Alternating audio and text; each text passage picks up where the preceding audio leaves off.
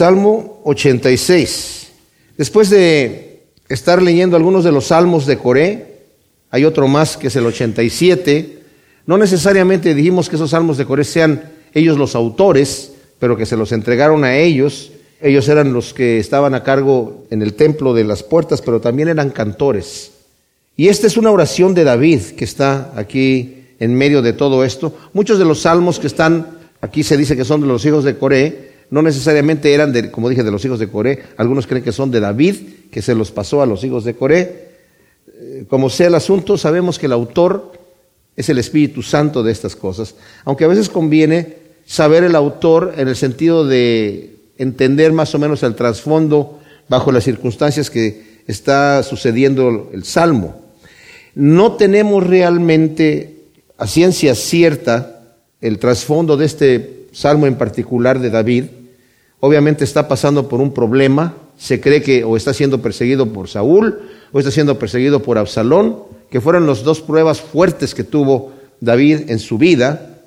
Y como vamos a ver en, lo que vamos a estar estudiando de este salmo y también del salmo 88, las pruebas vienen a nuestra vida por un motivo especial. Y yo creo que David, que fue una persona que tuvo muchísimas pruebas, esas pruebas lo acercaron al Señor, muchísimo. Porque es ahí cuando nosotros nos acercamos a Dios, cuando tenemos las muchas pruebas, es cuando realmente nos acercamos, cuando estamos cómodamente, a veces eh, vemos en la historia incluso de Israel, ya cuando entraron a poseer la tierra prometida y entraron a descansar, eh, el Señor dice, engordaste y me devolviste las espaldas, ¿verdad? Y a veces cuando la persona tiene necesidad y está en conflicto, se acerca Señor Diosito Santo, por favor, ayúdame, ¿verdad? Entonces, bueno, aquí David está pasando un problema. Vamos a ver el Salmo, dice, oye, ve, inclina tu oído y respóndeme, porque estoy afligido y menesteroso. Guarda mi alma porque soy piadoso. Dios mío, salva a tu siervo que en ti confía. Oh Adonai, ten misericordia de mí, porque a ti clamo todo el día. Oh Adonai, alegra el alma de tu siervo porque a ti elevo mi alma, porque tú, Adonai, eres bueno y perdonador, y grande en misericordia para con todos los que te invocan. Oh, Yahvé, oye mi oración y atiende a la voz de mis ruegos. En el día de mi adversidad te llamaré, porque tú me responderás. Oh Adonai, no hay como tú entre los dioses, ni obras como las tuyas. Oh Adonai, todas las naciones que hiciste vendrán y se postrarán delante de ti y glorificarán tu nombre porque tú eres grande y hacedor de maravillas. Solo tú eres Elohim. Enséñame, oh Yahvé, tu camino, caminaré en tu verdad. Afirma mi corazón para que tema tu nombre. Oh Adonai, Dios mío, te alabaré con todo mi corazón y glorificaré tu nombre para siempre. Porque tu misericordia ha sido grande para conmigo. Has librado mi alma de las profundidades del Seol. Oh Elohim, los soberbios se levantaron contra mí y una banda de violentos busca mi vida y no te han tenido en cuenta. Pero tú, Adonai, eres un Dios compasivo y misericordioso, lento para la ira y grande en misericordia y verdad. Mírame y ten misericordia de mí, da tu fortaleza a tu siervo y salva al hijo de tu sierva. Muéstrame alguna señal de tu favor. Véanla los que me aborrecen y sean avergonzados, porque tú, oh Yahvé, me has ayudado y consolado. Una de las cosas que vemos nosotros en el rey David eh, realmente Israel con el rey David tenía un rey perfecto, digamos, en el sentido, claro, era un pecador David y cometió un pecado muy gravísimo con eh, la mujer de Urias eh, y con Urias mismo, ¿verdad? Que eso está ahí en la Biblia para que sepamos que David fue un hombre pecador del cual Dios tuvo misericordia. Pero la escritura dice que anduvo David no se apartó ni a derecha ni a izquierda, andando en los caminos de Dios, excepto en esa situación de Urias, de la mujer de Urias. Pero el detalle que vemos nosotros con David era un rey que el Señor escogió, que era un hombre conforme al corazón de Dios. Dios necesitaba un pastor, no porque necesitara un pastor, digamos, pastor, pastor, que se dedicara a pastorear ovejas, pero necesitaba alguien que tuviese el corazón de pastorear, de, de, un pastor que ama a sus ovejas. El Señor se denomina a sí mismo el buen pastor, y a nosotros nos denomina sus ovejas. Porque si nos damos cuenta, los pastores a las ovejas las cuidan, porque la oveja no puede cuidarse sola. La oveja está creada por el Señor para que dependa del hombre, si no se muere. Y la oveja tiene que estar dependiendo del hombre, tiene que tener un pastor. Y realmente David era un rey que hizo prosperar el reinado de una manera impresionante, pero ¿saben qué? El pecado es pecado. Y las personas nunca están contentas, no importa cuánto Dios bendiga, siempre va a haber el momento de, poder buscarle. Satanás siempre va a entrar y va a empezar a manipular los sentimientos carnales de la gente para volverse en contra. Y David aquí vemos que está siendo perseguido por su misma gente. Tenía persecución dentro de, ya cuando, estaba como rey, olvidémonos de lo de Absalón, que eso también fue algo que sucedió y que fue como el colmo, al final fue lo que al final eh, explotó la situación, pero había gente inconforme con David. Antes de que Absalón se rebelara contra David, la gente venía a ver a David para algún juicio y Absalón le decía, ay, pues es que mi, papá está muy ocupado, ojalá yo fuera rey y yo te atendería.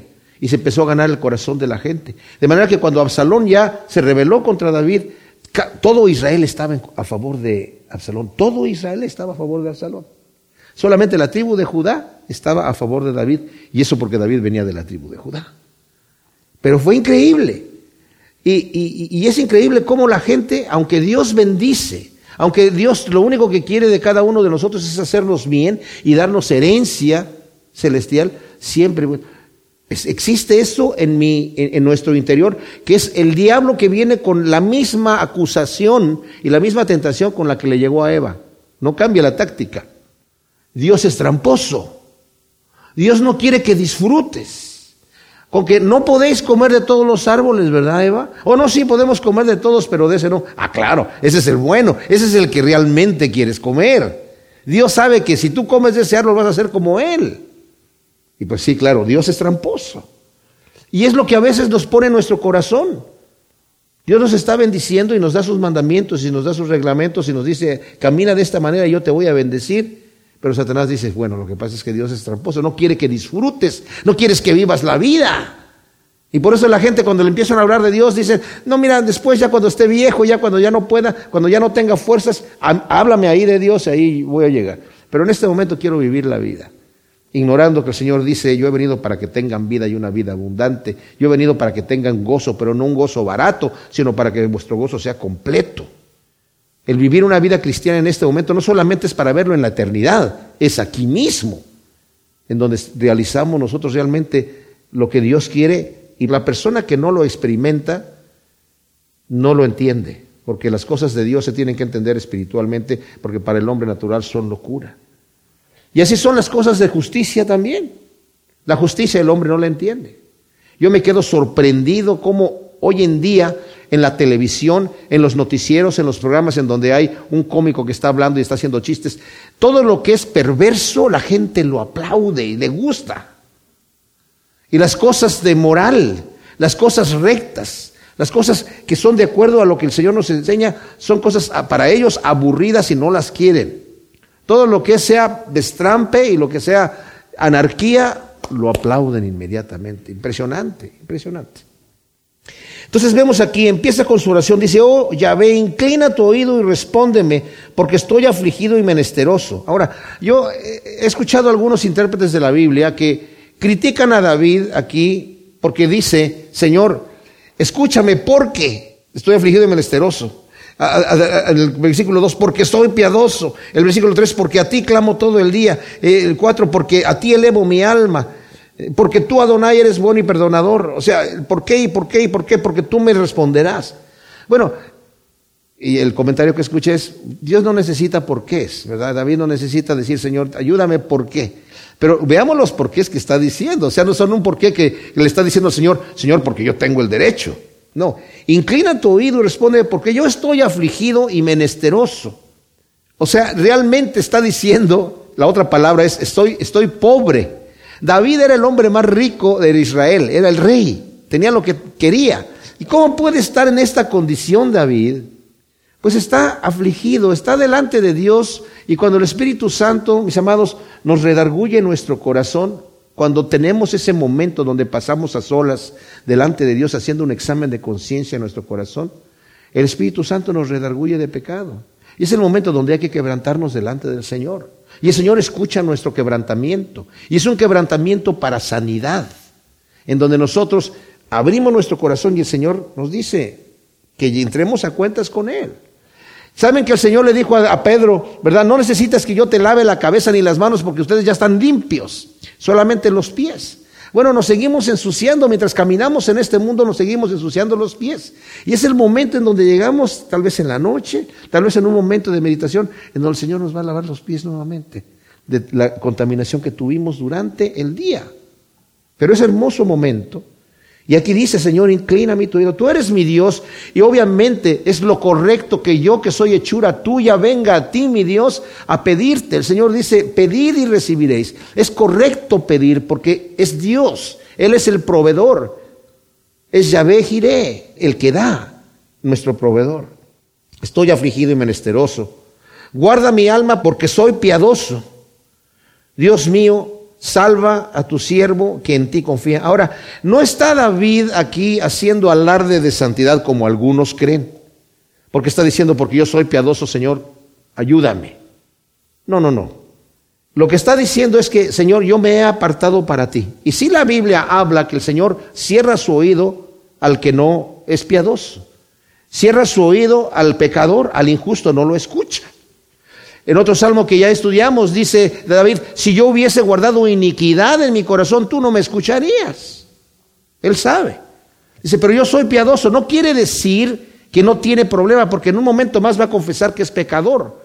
Y va a confesar que necesito de tu misericordia y de tu perdón. Pero esto quiere decir, Señor, yo estoy tratando de hacer tu voluntad. Y mis hermanos, esto es importante porque una de las acusaciones que el diablo nos trae muy frecuentemente es con qué cara le vas a, te vas a parar delante de Dios ahora después de que ya lo volviste a hacer. Y le dijiste que no lo ibas a hacer. ¿Y con qué cara te vas a presentar delante de Dios? Y a veces entramos en el síndrome de Judas, de que pues sí, ya, yo ya no tengo remedio, mejor voy y me ahorco. Mejor voy y me desespero, mejor me voy al mundo porque ya no hay otra.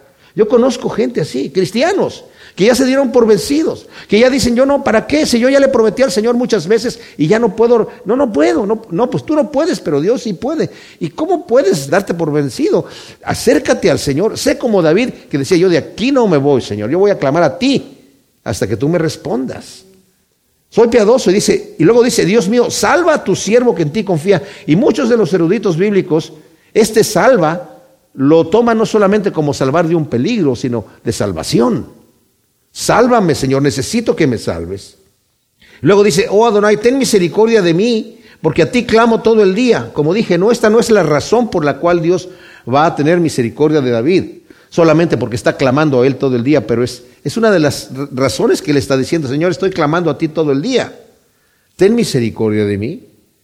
Y el Señor nos enseñó a nosotros ahora en la revelación que tenemos cuando el Señor vino y habló entre nosotros y dijo, dio esa parábola de la viuda y el juez injusto, y dice, para que estén permaneciendo en la oración y no desmayen.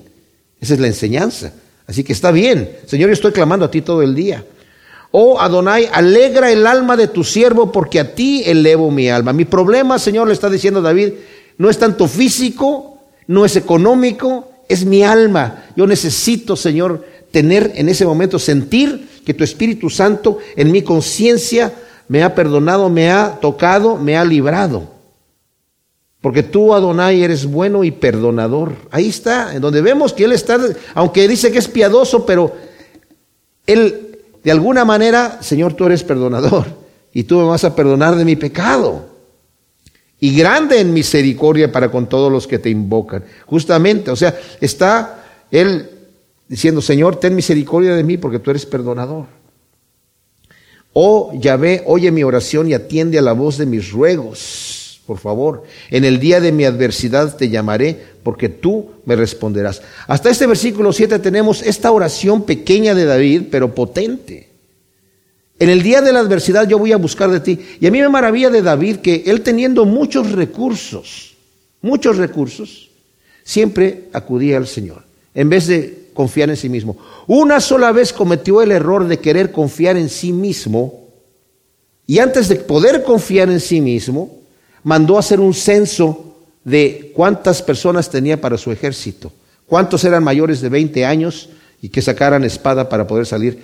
Y tal, le pareció tan terrible eso a Joab que Joab dijo, oye, que, Dios te multiplique y, que te dé mucho más pueblo, pero no me hagas hacer este gran pecado, porque lo sentían como pecado. No que tomar un censo sea pecado, porque el Señor mandó a Moisés hacer un censo y también Josué hizo otro censo. Pero el detalle es que en el caso de David era porque David quería confiar en su fuerza militar en vez de confiar en el Señor y el Señor le envió un castigo. Pero David por lo general recurría al Señor en vez de confiarse en sus propios recursos. Por eso dice, en el día de la adversidad, ¿qué voy a hacer? Te voy a llamar a ti, Señor. No voy a llamar que me ayude fulano de tal, ni que me ayude perengano, a ti. David ya tenía la experiencia. ¿Qué mayor adversidad de estar presentándose delante del gigante Goliat cuando era un muchacho? ¿Verdad? Tanto así que Goliat cuando lo vio lo menospreció y lo insultó y lo insultó eh, en nombre de sus dioses y le dijo, muchachito, te voy a matar y voy a dar tu carne a las aves del cielo. Y le dijo David, no señor, el que te va a matar soy yo. Y voy a dar no, no solamente tu carne a las aves del cielo, sino la de tu ejército que está ahí atrás también. Y así fue. Dice, tú vienes a mí con jabalina, con espada, con escudo. Yo vengo a ti en el nombre de Yahvé de los ejércitos, a quien tú has insultado. Y él te va a entregar en mi mano y yo te voy a cortar la cabeza. O sea, le profetizó su muerte y le pasó que David era profeta. Era profecía a corto plazo. Oh Adonai, no hay como tú entre los dioses. Ahora vemos el reconocimiento de David. ¿Por qué David se acerca al Señor? ¿Por qué tiene la confianza de acercarse hacia el Señor? Y esto es importante que nosotros lo sepamos. ¿Por qué nosotros podemos tener confianza? Y acaba de decir, tú eres perdonador, tú eres misericordioso, eres amoroso, Señor. Alegra mi alma, Señor, yo clamo a ti todo el día. Tú me vas a responder. Y luego observa el poder de Dios. Oh Adonai, no hay como tú entre los dioses, ni obras como las tuyas. O sea, tú eres todopoderoso. No hay nada imposible para ti. Oh Adonai, todas las naciones que hiciste vendrán y se postrarán delante de ti y glorificarán tu nombre, porque tú eres grande y hacedor de maravillas. Solo tú eres Elohim. Esto es tremendo porque esta es una profecía. David está hablando aquí al fin del tiempo es cuando todas las naciones van a venir, como dicen eh, los profetas también, Isaías y Jeremías, y como lo vemos también en el Nuevo Testamento, que toda rodilla se va a doblar y toda lengua va a confesar que Jesús es el Señor para la gloria de Dios Padre, pero va a ser al final del tiempo, cuando sus enemigos estén por estrado de sus pies. Eso va a suceder. Y luego aquí, esto es, me encanta este versículo 11 y 12. Enséñame, oh Yahvé, tu camino, caminaré en tu verdad. Afirma mi corazón para que tema tu nombre. Es importantísimo. O sea, no solamente está pidiendo, enséñame tu camino, Señor, que es importante conocer el camino. David decía, me encanta meditar en tu ley. ¿Qué ley tenía David en la mano? Pues lo único que tenía en la mano era el, el Torah, el Pentateuco, no tenía otra cosa. Las profecías de los mayores profetas que están aquí se, escribieron después. Y con eso meditaba en los estatutos que el Señor había dado al pueblo de Israel y se gozaba en ver que los mandamientos de Dios son mandamientos de verdad, mandamientos buenos, mandamientos... Y meditando en eso, se gozaba. Y dice, Señor, enséñame tu camino y caminaré en tu verdad. A su hijo Salomón le dijo, David, antes de partir, antes de morir, lee la palabra y sométete al Señor. Y si te sometes a sus mandamientos que están aquí escritos, Él te va a bendecir. Y el Señor también le dijo a Salomón cuando se le apareció, si tú guardas mis mandamientos y no te apartares de mi camino, yo voy a establecer tu reino para siempre. Pero al final Salomón se apartó y el Señor tuvo que dividir el reino de Israel. Pero aquí está diciendo, Señor, enséñame tu camino y yo voy a caminar en tu verdad. ¿Saben qué, mis amados? Una de las cosas que vamos a estar estudiando este domingo también acerca de la obediencia, les digo una cosa. El Espíritu Santo nos da el poder para hacer lo que Dios quiere que hagamos que nuestra fuerza no está. Como dice Pedro en su segunda carta en el primer capítulo, a través del poder del Espíritu Santo y la naturaleza de la cual nos ha hecho partícipes, que es su propia naturaleza, viviendo en nosotros, somos capaces de vivir como Dios manda. Pero Dios nunca nos va a, empujar. Hay algunos que dicen que la gracia de Dios es irresistible. No, no, no. La Biblia dice, cuidado que no dejes de alcanzar la gracia de Dios. Ten cuidado. La obediencia, mis amados, nunca el Señor va a torcer nuestra libre albedrío en la obediencia. El poder para vivir como Dios manda es de Dios. El poder para vivir una vida santa es de Dios. La obediencia es nuestra. Es nuestra. Entonces está diciendo aquí, enséñame tu camino y yo voy a caminar en tu verdad. Tú muéstrame a donde quieres que yo vaya y entonces yo voy a obedecer, Señor. Y ya cuando doy el paso a empezar a caminar en el camino de Dios, no es por mi fuerza que estoy caminando, sino es por la fuerza de Dios. Pero la obediencia la tengo que tomar yo la decisión. Y luego dice, afirma mi corazón para que tema tu nombre. O sea, Señor, afírmame, hazme temer tu nombre. Qué bonita oración es decirle al Señor, Señor, ayúdame a aborrecer el pecado como tú lo aborreces.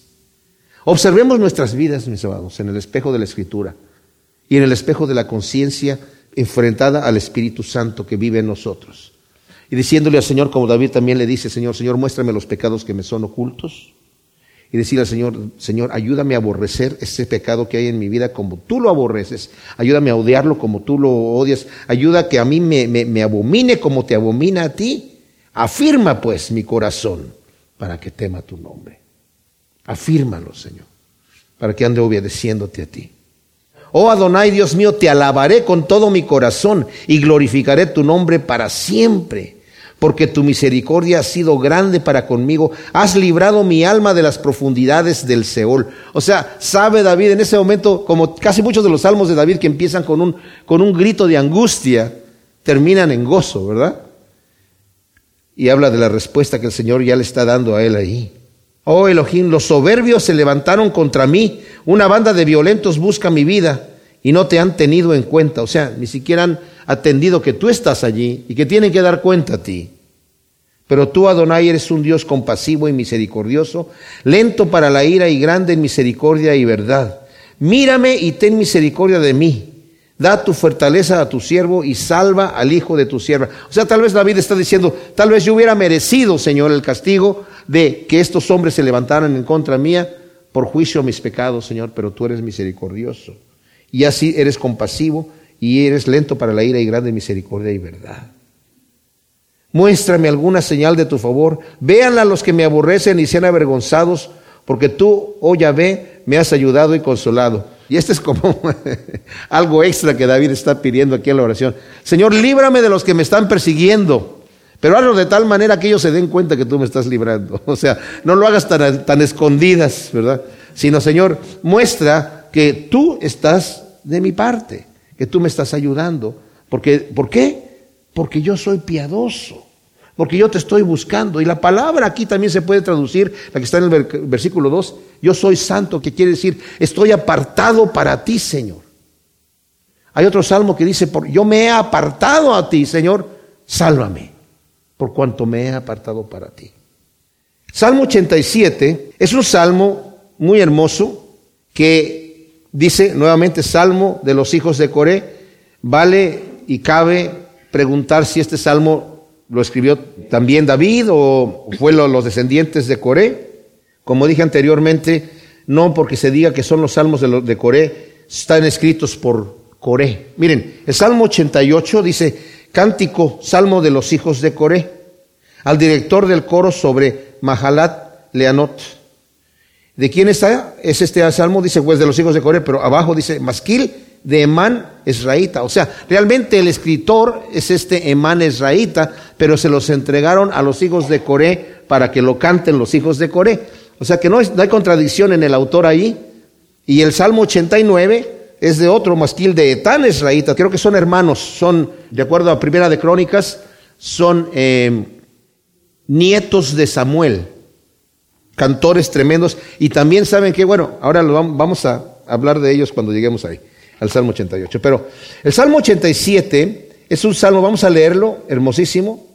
Es un cántico en donde están exaltando a Jerusalén.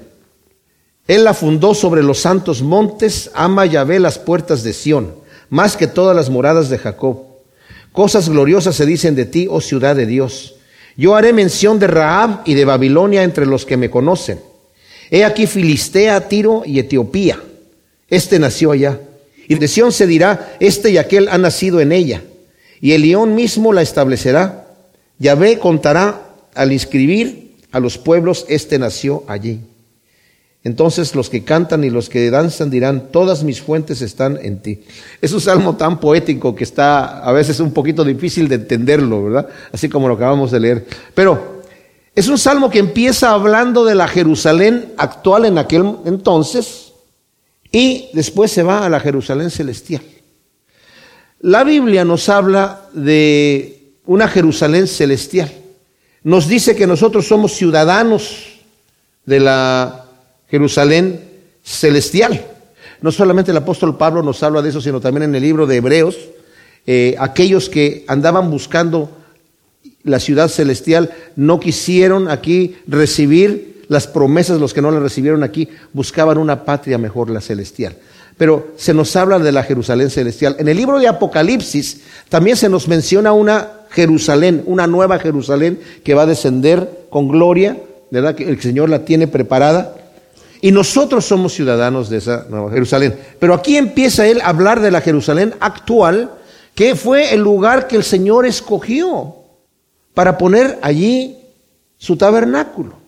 Estaba antes en Silo y el Señor la movió de Silo para que fuese en Jerusalén y él se complació de que fuese en Jerusalén y la escogió. Él la fundó sobre los santos montes, dice aquí. Ama y ve las puertas de Sión más que todas las moradas de Jacob. O sea, el Señor escogió para su habitación. Sabemos que el Señor no habita en templos hechos de manos de hombres, pero el Señor, para dar una figura a Israel, y como prometió a Salomón, yo voy a estar en este lugar, y mandó que se hiciera el lugar santísimo, que era en donde estaban el arca del pacto, y arriba del arca había querubines que estaban tocando sus alas unos con otros, y cubrían el lugar de ese lugar santísimo, en donde no había luz, no había lámpara. La gloria de Dios iluminaba ese lugar. Solamente entraba ahí el sumo sacerdote una vez al año para derramar la sangre por el pecado del pueblo y no la limpiaban nunca, la derramaban en el propiciatorio arriba del arca y se salía. Y solamente entraba una vez al año este señor, el sumo sacerdote, a hacer esto. Uno realmente no sé si la limpiaban, me imagino que no, porque lo único que podía entrar era el sumo sacerdote, no sé si limpiaban o no la sangre, pero el detalle es que el Señor decía que eso era la representación de la misma presencia de Dios. Y a Salomón le dijo, yo voy a estar allí. Y Salomón le pidió, Señor, yo te pido que cuando tu pueblo se revele y lo castigues por alguna situación, cuando ellos se vuelvan y se arrepientan y oren con su frente hacia este lugar, que tú escuches la oración. ¿Sabían ustedes que por esa razón también Daniel, cuando estaba en Babilonia, se ponía de pie y se enfrentaba hacia, ponía su rostro hacia Jerusalén y oraba porque estaba hecha esta promesa que la oración le pidió Salomón al Señor que eso fuera así y el Señor le respondió que así iba a ser.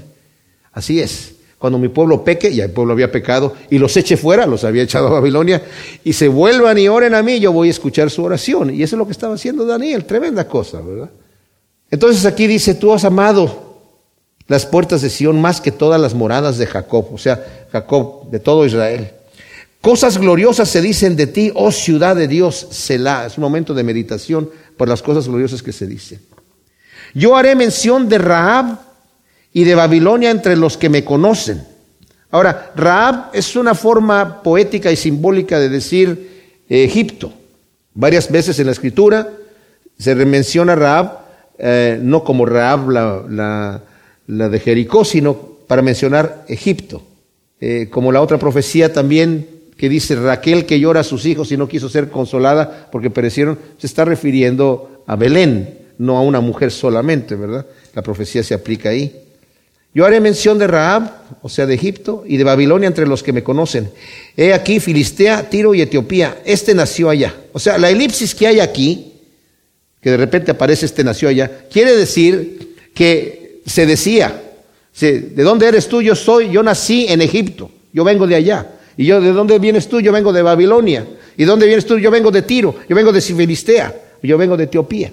Este nació allá. O sea, eso es todo lo que está diciendo en una forma poética. Este nació allá.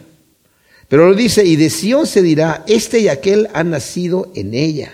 y el león mismo la establecerá. Y Yahvé contará al inscribir a los pueblos, este nació allá. Y esto es hermoso porque está diciendo, nosotros los que somos hijos de Dios hemos nacido de nuevo. Y no dice la escritura que ahora somos ciudadanos, ya no de este mundo, sino ciudadanos de una nueva ciudad, de la nueva Jerusalén. Y se nos puede decir de nosotros, este nació allá. Y dice que el Señor los inscribe. ¿En dónde los inscribe? En el libro de la vida. El Señor dice, este nació de nuevo y nos inscribió. Ahora, hay debate que si el Señor escribió los nombres ya desde, desde antes de la eternidad o si nos va inscribiendo, yo, qué sé yo, no sé. No sé cómo están los escribanos allá en el reino de Dios, pero el caso es que los que hemos recibido a Cristo Jesús como nuestro Salvador, estamos inscritos en el libro de la vida. Y se puede decir que somos ciudadanos de la nueva ciudad celestial. Qué tremendo, ¿verdad? Entonces los que cantan y los que danzan dirán, todas mis fuentes están en ti. Y esto de fuentes se refiere a no solamente lo que el Señor nos nutre, pero también siempre que se refiere a fuentes se refiere a salvación. Mi salvación está en ti. Bueno, Salmo 88 es un cántico, salmo de los hijos de Coré, al director del coro sobre Mahalat Leanot, masquil de Emán Esraíta. Este Mahalat Leanot significa enfermedad aflictiva. Saben, los salmos más oscuros que podemos ver en la escritura, con, donde hay clamores tremendos, casi siempre terminan, aunque empiezan muy, que, con mucha queja, terminan con un canto de adoración y de alabanza. Este no, este no. Este es el salmo más oscuro de todos los salmos. Este va de mal en peor y nunca se recupera, se queda tirado. Yo de hecho hubiera querido, eh, y de hecho lo, voy a mencionar, eh, estudiar este salmo primero y luego ver el, anterior para terminar en, en, una buena nota, pero porque este termina en... Y ahí se muere uno, ¿verdad? Es el salmo del deprimido que se quiere quedar deprimido y no se quiere levantar. De veras, es tremendo. Ahora, este señor que escribe aquí, Emán Esraíta, como dije yo, es nieto de Samuel y hermano del que escribe el salmo que sigue, de Etán, está mencionado en Primera de Reyes, capítulo 4, donde está hablando de la sabiduría de Salomón y dice, y era más sabio, y compara con varias personas. Dos de las personas que los comparan son este, Emán y Etán, que eran hermanos que eran gente que tenía una sabiduría casi tal como la de Salomón, capítulo 4 de Primera de Reyes. Ahora, el detalle es que este hombre tan sabio, tan piadoso, porque tenía, además de todo, tenía una reputación de ser un hombre muy piadoso, lo vemos en este salmo, un salmo lúgubre, terrible, que decimos, pero ¿por qué sucede esto aquí? Y mis amados, esto nos debe, por un lado, confortar de que cuando nosotros padecemos necesidades y padecemos pruebas, no necesariamente son castigos de Dios. Dios al que ama disciplina. Eso sí. Y cuando es una disciplina, por, si la causa de la disciplina es para que yo me acerque a Dios, que venga lo que venga. Si es porque es un castigo, ay, ay, ay, pues, Señor, ten misericordia. Y pégame suavecito. Si es un castigo solo. Pero si es una disciplina, la disciplina es la corrección para disipular. De ahí viene la palabra disciplina, de discípulo. Entonces, aquí el Señor, la razón por la cual está esto, que pareciera que este hombre está enfermo y está a punto de morir, o por lo menos así se siente él, y no tiene levantamiento. Algunos eruditos piensan que este Emán pudo haber sido un hombre enfermizo toda su vida. Y como mencioné hace rato, las tragedias y las pruebas nos acercan a Dios de una manera que ninguna otra cosa nos puede acercar. Por eso dice Santiago, bienaventurados cuando os halléis en diversas pruebas, porque la prueba de vuestra fe produce paciencia. Esa es una virtud que no se adquiere de ninguna otra manera. No es que, bueno, no, Señor, no me mande las pruebas, mira, yo voy a ser paciente, tranquilo, no tengo prisa. Bueno, también la paciencia significa perseverancia. Ok, yo voy a perseverar. No, no, no. Yo les digo la verdad, nuestra carne es tan fuerte que las pruebas nos van refinando y nos van acercando a Dios de una forma que ninguna otra cosa puede hacerlo. Vamos a leer el Salmo y luego lo comentamos. Oh ve Dios de mi salvación. Esa frase que acabo de leer es la mejor frase de todo el Salmo. Hasta, hasta ahí terminamos con lo bonito. Oh Jehová, Dios de mi salvación. Hasta ahí. Y aquí viene, viene escalera abajo. Día y noche clamo delante de ti. Llegue mi oración a tu presencia. Inclina tu oído a mi clamor. porque mi alma está hastiada de males. Mi vida se acerca al Seol. Soy contado entre los que descienden al sepulcro. He llegado a ser como un varón sin fuerza, confinado entre los muertos como los traspasados que yacen en el sepulcro, de quienes ya no te acuerdas, que han sido cortados por tu mano. Me has puesto en el hoyo más profundo, en tinieblas abismales en profundidades. Tu ira gravita sobre mí, me afliges con todas tus olas. Ahora, este hombre, obviamente, como Job, tiene la perspectiva correcta, que es, Señor, tú eres el que me estás afligiendo. Porque aunque sabemos que en el libro de Job fue Satanás el que se presentó delante del Señor, y el Señor presumió acerca de Job, y le dijo, ya viste mi siervo Job, varón perfecto, recto, temeroso Dios y apartado del mal. Claro, es que es varón perfecto y recto, es el hombre más rico de Oriente, le dijo Satanás. Lo tienes bendecidísimo, el tipo te sirve porque le conviene. Es un mercenario nada más. Tú le pagas para que te sirva. Quítale lo que tiene y vas a ver si no te maldice en tu misma cara. Y el Señor le permite a Satanás que vaya y lo aflija, quitándole todo lo que es sus bienes. Le dijo, nada más no lo vayas a tocar a él. Lo arruina de tal manera que le quita todo, que se queda sin nada. Job, después de haber sido el hombre más rico de Oriente, se queda sin nada y sus diez hijos mueren en un solo día. Y Job adora al Señor. Dice, Dios dio y él quitó, sea su nombre bendito. Y después se vuelve a presentar Satanás delante de Dios. Y le dice el Señor, ya viste a mi siervo Job, varón perfecto y recto, temeroso de Dios y apartado del mal, que aún aunque tú me incitaste a hacerle daño, mantiene su integridad. Sí, lo que pasa es que está sano. Cualquier hombre daría todo lo que tiene por su salud, deja que lo toque en su carne y vas a ver si no te maldice en tu misma presencia. Y el Señor le dice, ok, nada más, no lo vayas a matar. Esa era la única prohibición que tenía Satanás. Y le dio de todo a Job. Pero Job mantuvo su integridad. De cualquier manera, Job en su queja dice, Dios es el que me ha enviado todo esto. no le eche la culpa a Satanás, porque al final Dios es el que permite que las cosas sucedan. Aunque sea un mensajero de Satanás o Satanás mismo, es Dios el que permite. Miren, Pablo habla de una revelación que tuvo y dice que subió al tercer cielo y el Señor le mostró cosas inefables que no es permitido al hombre expresar. Dice, pero para que la multitud de las revelaciones no se me subieran a la cabeza, el Señor me envió un mensajero de Satanás. ¿Cómo está eso? ¿El Señor envió un mensajero de Satanás? Sí, el diablo le sirve al Señor. El diablo le sirve al Señor también. Para que me abofetee. Y yo le dije, Señor, por favor, quítalo. Y me dijo, bástate mi gracia. Mi poder se manifiesta en la debilidad. Y Pablo dice entonces, mientras sea así, bienvenido. Y aquí está este hombre también diciendo como Job, Señor, Tú estás en contra de mí. Ahora, lo que sí está equivocado es que dice, tu ira se ha encendido en contra de mí. Y no es por ira que el Señor envía las pruebas. Ahora nosotros tenemos ya la revelación. ¿Saben qué bendición, mis amados, que estemos nosotros en la revelación del Nuevo Testamento? Porque tan sabio que era este hombre, que se le podía comparar como Salomón, no tenía la revelación que nosotros tenemos de una vida eterna en Cristo Jesús, de que todas las cosas que nosotros padecemos aquí, no se comparan con el, peso de gloria que el Señor nos va a entregar en el reino de Dios. Eso ya lo sabemos. Este hombre no sabía como nosotros sabemos que todas las cosas ayudan para bien a aquellos que aman a Cristo Jesús. Bienaventurados los que padecen por causa de la justicia, porque su galardón va a ser grande en el reino de los cielos. Este hombre no lo sabía, pero nosotros sí lo sabemos. Y no es la ira de Dios, aunque así parece. Has alejado mis conocidos de mí, me has hecho repugnante para ellos, estoy encerrado y ya no puedo salir. Oh, ve, los ojos se me nublan de pesar, cada día te invoco y tiendo mis manos hacia ti. Señor, estoy desesperado. Y luego dice aquí, harás milagros por los muertos, se levantarán las sombras para darte gracias, o los muertos también. No sabía él, pero ¿saben qué? ¿Saben cuál es la realidad? Sí se van a levantar. Él no sabía esto. O tal vez en su dolor tan grave lo ignoraba. ¿Saben qué, mis amados? Estaba yo leyendo a Spurgeon. Spurgeon era un hombre, un pastor tremendo, enfermizo, muy enfermizo. Murió muy joven, pero tremendo predicador. Y él está hablando y dice, cuando una persona está enferma, la gente se aburre de verlo enfermo. La gente que esté sana ya se aburren de verlo. Ah, este otra vez está ahí con su achaque.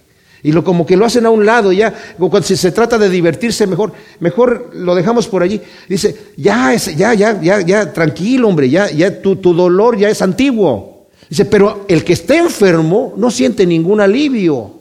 No es porque es que he sufrido toda mi vida y ya no tengo ningún dolor. No, al contrario, se pone más desesperado. Y así está este hombre. Estoy todo el tiempo así. Y, los que pasan ahí alrededor, ay, este tipo se queja toda la vida. Sí, es que no tiene alivio. Y el Señor ha escogido que algunas personas vivan así. Así es. Cristianos, sí, cristianos. Yo conozco cristianos con enfermedades tremendas que han orado al Señor para que les quite sus enfermedades y el Señor no ha querido. Pero para mí esos son verdaderos héroes porque mantienen su fe. No se dan por vencidos. No le tiran el puro al Señor a decir, pues si no me quitas la enfermedad, entonces, ¿para qué estoy aquí? Al contrario, están ahí. Y los problemas que tengamos, mis amados, por los cuales estamos nosotros pidiéndole al Señor, y el Señor todavía no nos responde, Él tiene su tiempo. Y que Satanás no nos venga a decir, es que tú no te mereces todavía que Dios te, te responda. No tiene nada que ver con eso. Los bendecidos no son los buenos, y los atribulados no son los malos. El Señor envía a todos como Él quiere y no sabemos. Pero dice aquí, ¿se anunciará en el sepulcro tu misericordia y tu fidelidad en el lavadón? ¿Serán reconocidas tus maravillas en las tinieblas o tu justicia en la tierra del olvido? O sea, ya en el, sepulcro. Por supuesto que sí. Va a llegar el día en donde toda rodilla se va a doblar y toda lengua va a confesar que Cristo es el Señor. Y esa es en nosotros la esperanza, la resurrección de los muertos. Pero yo a ti, oh Yahvé, te pido auxilio de mañana, irá a tu encuentro mi súplica. Todavía está diciendo, voy a presentarme todos los días continuando suplicándote, Señor, pidiéndote. ¿Por qué, oh Yahvé, desechas mi alma y escondes tu rostro? Desde mi juventud he estado afligido y a punto de morir, fíjense. Y he soportado tus terrores, estoy desconcertado. No sé por qué Dios me envía lo que me está enviando. Y esa respuesta que Job tenía, yo quiero que Dios me conteste, ¿por qué Dios me envía esas pruebas? Quiero saber qué me va a decir, porque yo soy íntegro. Y el Señor se le aparece a Job.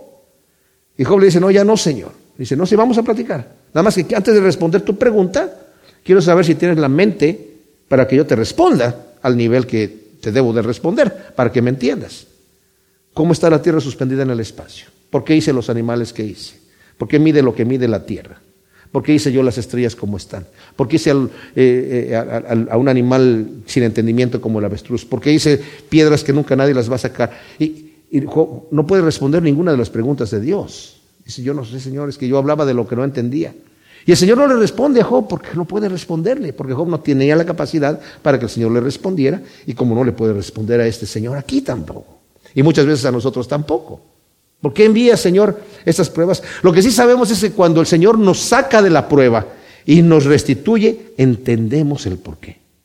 Entendemos el porqué, porque vemos el beneficio en nuestra vida espiritual.